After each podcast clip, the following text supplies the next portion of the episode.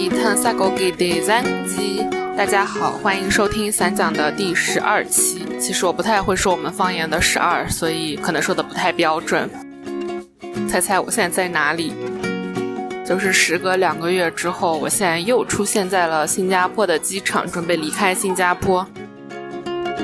首先的话要说明一下，上周我没有发，其实我录了，甚至还就做好了那一期，但我觉得我讲的不是很好，然后以及那个话题，我觉得我还没有做好准备要发，所以可能之后会发吧。嗯，但我真的做了，哦，我只是想说明一下。现在的话呢，我在新加坡的机场准备离开新加坡。如果前面有大家有听过我的第四期的话，会听到是上一次非常悲伤的离开了新加坡。上次真的觉得非常非常非常的难过，但是今天的话心情就愉快了很多。我发现可能一方面的话是再见和分离也是需要练习的吧。有了第一次之后，第二次就觉得没有那么难过了。还有的话是我发现，其实世界很大，但世界也很小。只要我愿意的话，我就可以去见我的朋友们。这次的话也是因为朋友说去越南玩，然后我就从国内飞过去，他们从新加坡飞过去，我们就在越南度过了很快乐的几天。之后的话，我本来是想着直接回国，但是看了一下来新加坡的机票也挺便宜的，所以我就又来新加坡和他们一起待了几天，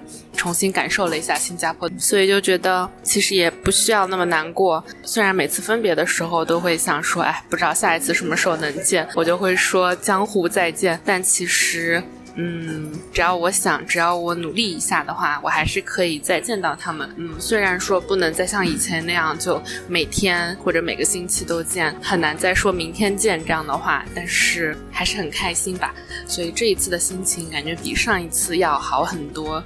对，可能是我自己的心态也有些变化吧。嗯，再来聊一下 这次回到新加坡待了，其实就刚好七天的心情吧。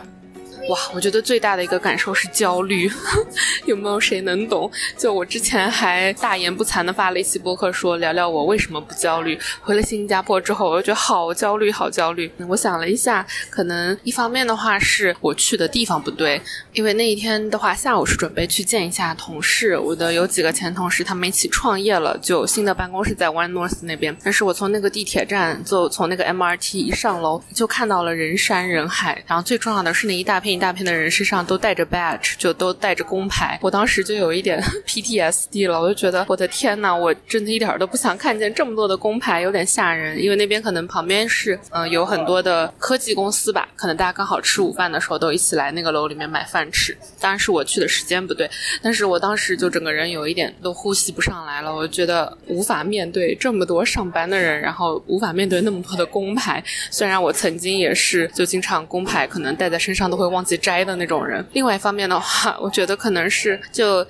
之前在小红书上面发了说会在新加坡，所以邀请大家来找我玩啊。然后有一个女生，我就跟她一起去吃晚饭。我当然没有说她不好的意思，但是我能感觉到，呃，因为她还在读大学，然后她可能就对于求职找工作就会比较的焦虑吧，就相对会焦虑一些，因为毕竟现在好像竞争特别特别的激烈，特别是 COVID 之后，感觉所有大学生都非常非常的卷，嗯，只能用这个词形容，就他们。基本上每一个假期，只要有一点时间都在实习。然后听他讲了一下之后，我就 莫名的觉得非常的焦虑。虽然我早就不是大学生，我也不再找工作了。可能在新加坡让我感觉到焦虑的点是，肯定是会有人在过不一样的生活，但我会确实的觉得，在新加坡的话，你可以选择的路径太少了。就就大家的人生非常的同质化，只能这么说。就可能。呃，因为我觉得这个东西不是个人，不是每一个人他主观选择的，就我觉得是跟政府的引导是有很大的关系，特别是在新加坡这种比较政府的管理会比较强的地方，比如说这边同性恋是不被允许的，就法律上是不被认可的。那他，我我们基本上在路上看到的所有的，比如说公告啊之类的，然后那种图片，就是一一男一女，然后可能再生两个小孩，然后包括他们的税收啊之类的政策，都是会往那个。方向靠拢，就会觉得说，在这里你就是好好的找一份工作，可能年纪到了买一个房子，再生两个小孩，呃，然后就这样周而复始。就感觉你的人生可以选择的路径不是很多，然后这一点的话就会让我觉得有点焦虑。虽然我现在已经不生活在这个地方了，我感觉这次回来之后会让我更加认清楚，我可能近几年都不会想要在新加坡生活。感觉被裁，然后离开新加坡也是挺好的一件事情吧。虽然我非常非常非常想念我在这里的朋友们，今天就要离开新加坡了，所以我还挺高兴的。我不知道我回了国之后的话会是什么样的感受。然后最近在忙什么呢？也有朋友在问。最近的话，我就在到处玩。同时的话呢，最近还策划了几场活动，就在不同的城市。周天的话会在南京，下周三会在杭州，然后下周五会在北京。连着策划这么多活动的话，也是觉得希望可以把他们都堆到一起去，让我一次性做完。做完之后，我感觉我可能需要去沈阳找个澡堂子，然后在里面待够二十四小时。其实每一次做活动对我来说真的挺累的，就身体的累可能还是其次。但是对于我的呃社交的累，真的是，嗯，像我第一次做完活动是周五晚上，一直到周一晚上，我都不想跟任何人说话，就一句话都不想说，就我需要非常非常久的时间才能 recover。所以这一次的话，嗯，希望我可以快速的 recover，快速的恢复，因为中间还会需要见别的朋友。也有朋友会问我说：“那你在这些活动中有学到一些新的东西吗？”其实说实话的话，好像。并没有，因为我觉得大家讨论的话题的话，对我来说都是比较熟悉的，毕竟是我来引导的这个话题的走向。嗯，但是我觉得。我还是很喜欢，并且觉得做这件事情很有意义。嗯，每次当我看到大家线下坐在一起的时候，讨论很多我们关心的问题的时候，表达出一些疑惑，然后甚至嗯，表达出自己比较 vulnerable 的一面的时候，我就会觉得那样子的时刻非常非常的值得，并且从大家的问题啊表述里面会感受到，好像。就有这样子聚会的机会，在国内可能很多城市都会比较少一些，所以呃很高兴会有这样子的一些机会，给大家创造一个比较安全的、比较愉快的空间，可以去分享自己的各种烦恼。因为是每个城市嘛，最最希望的是大家可以在线下找到一些好朋友，这样的话说不定这个活动只是一次的活动，但之后的话，大家可以在线下就找到。至少说，对于性别问题啊，对于女性的问题是有一定呃了解的朋友，就是一种同温层的概念吧。我觉得这个是我最最最希望发生的事情吧。这里也预告一下，之后的话是南京、杭州和北京。如果有这三个城市的朋友的话，嗯，可以关注一下我们的他乡的账号之类的。还有的话是，我来新加坡的话，也跟一些新老朋友都见面了，像前面提到的那位大学生朋友，还有别的朋友。然后我发现，我总结了一下我的交友方式，就现在交新朋友的方式，就属于守株待兔和钓鱼式的交友。就我会把我的东西发在网上，然后我会说希望可以和大家见面，嗯，然后就会有人来找我，因为我感觉我不是那种非常善于主动去找别人社交的人，因为我就是有一点社恐，然后我会觉得非。非常的 awkward，就很尴尬，也不知道该说什么好。就如果有别人来找我的话，我都是非常非常的感恩，就非常感谢这些朋友。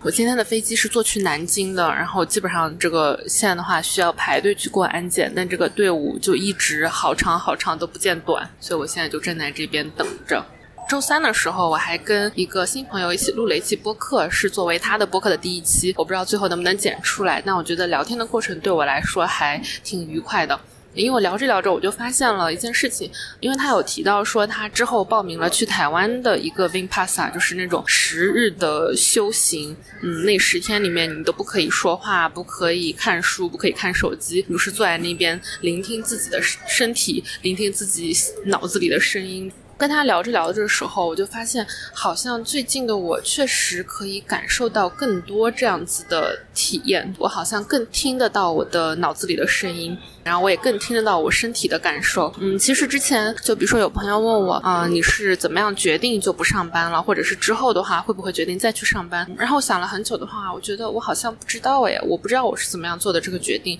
嗯，像前面有在播客里面提到过，我就是有一天晚上我们一起去看《落日飞车》的时候，看着那个乐队，我当时满脑子就是。越来越大的声音，我不想上班。就在那个之前，我真的非常非常的纠结，纠结了两个月，就觉得我不知道我自己到底要不要上班啊，要去中国上班，要留在新加坡上班，还是说去看看欧洲的机会啊之类的啊，或者就我就干脆不上班了，先玩一段时间。脑子里面就会有很多很多这样的声音，根本就理不清楚，所以我每天也有点焦虑。但是就是到那一天晚上，我就看着 Sunset Roller Coaster 唱歌的时候，脑子里面就只剩下了一个声音，就是我不想上班。然后就甚至有一种说我我不想上班这种五个字会被打在舞台上的感觉。所以呃那天之后的话，我就非常的基本上确信，我至少说目前的我是不想要上班的。那至于之后什么时候会想要上班呢？我觉得我也在等。就我在等我的身体，在等我的心告诉我，我想要去上班。然后关于身体上的话，我也觉得以前的话，我是属于那种可能，比如说要去做一件事情，但我觉得身体上很不舒服，但我可能会觉得啊，不行，这件事情对我来说是有益的，对我来说是有帮助的，那我就要就无视掉声音发出的信号，我一定要去把这个事情做成。嗯，现在的话就会觉得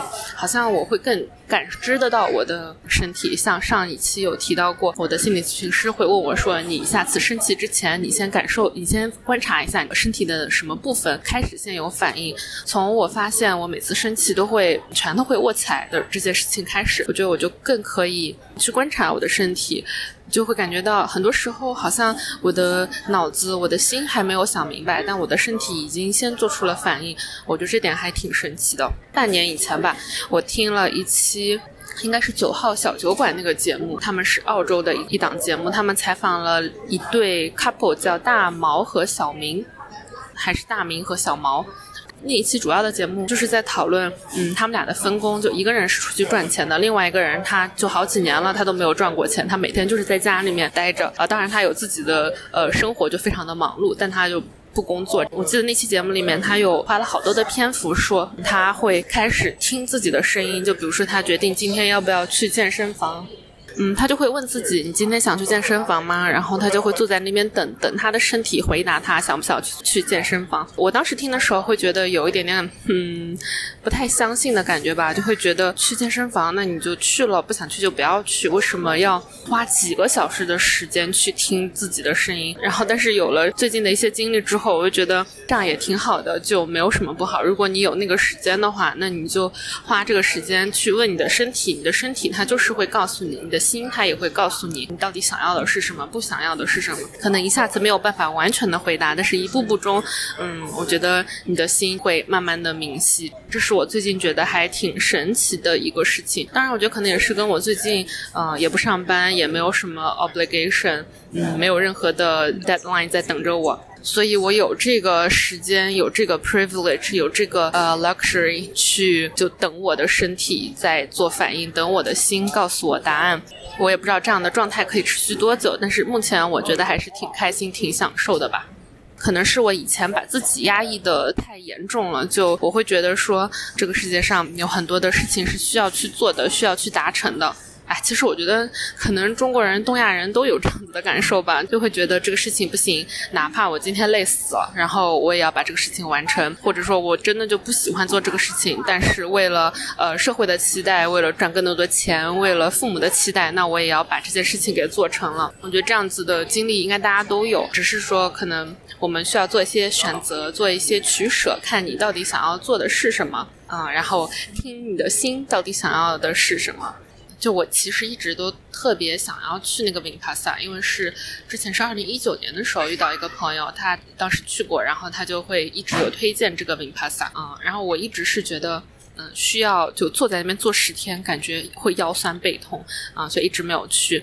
嗯，但是那天录节目的时候，那个朋友说，如果你你现在已经可以就呃听到你脑子里的声音，感受到你身体的感觉的话，那其实可能也并不需要非要去一个十天的呃这样子非常嗯 extreme 的情情况下才能够去练习这些感受，所以我觉得好像也是也。嗯，我现在也经常会就听到脑子里面不停的有各种各样的声音，就它会打架的感觉。就比如说有一天过去了，然后我就觉得，嗯，今天我好像没有做什么，是不是有一点不好？然后另外一个声音就会说，嗯，这有什么不好的？你就好好休息呗，做你自己想做的事情就行。那另外一个声音就说，可是如果只是这样子休息的话，我会不会就嗯一事无成？然后再另外一个声音就会说，你为什么要这样子想呢？只有做很多的事情才是有成就的嘛，快乐的生活就不是成就嘛？就总之，就脑子里面会有两个声音这样。不停的 spiral 的感觉。我以前的话可能会想要去。找一方嘛，就会觉得哎，一个人说的更对一些。但我现在就会觉得，嗯，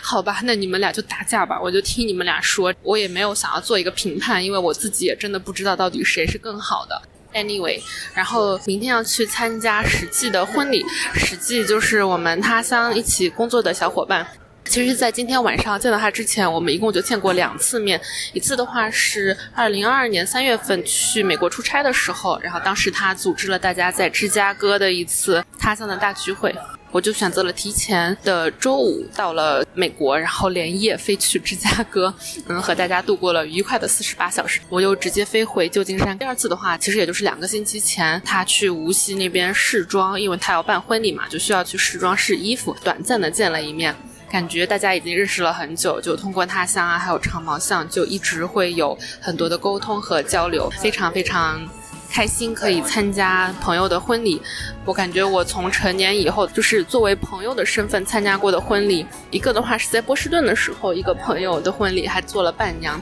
然后另一次的话就是今天了。感觉出国这么多年，错过了很多朋友的婚礼，还是有点点小可惜。好，我要努力的去排队了，希望可以。嗯，顺利的飞到南京。每次的结尾好像都有一点点太匆忙了。那最后还是照例感谢一下听众朋友们，因为也没有多少听众，但是非常非常感谢你们，也会继续收到一些邮件啊和私信，就跟我说他们很喜欢散讲这个节目。那我就继续胡说八道下去啦。嘿，留个星期几个，我们下周再说吧，拜拜。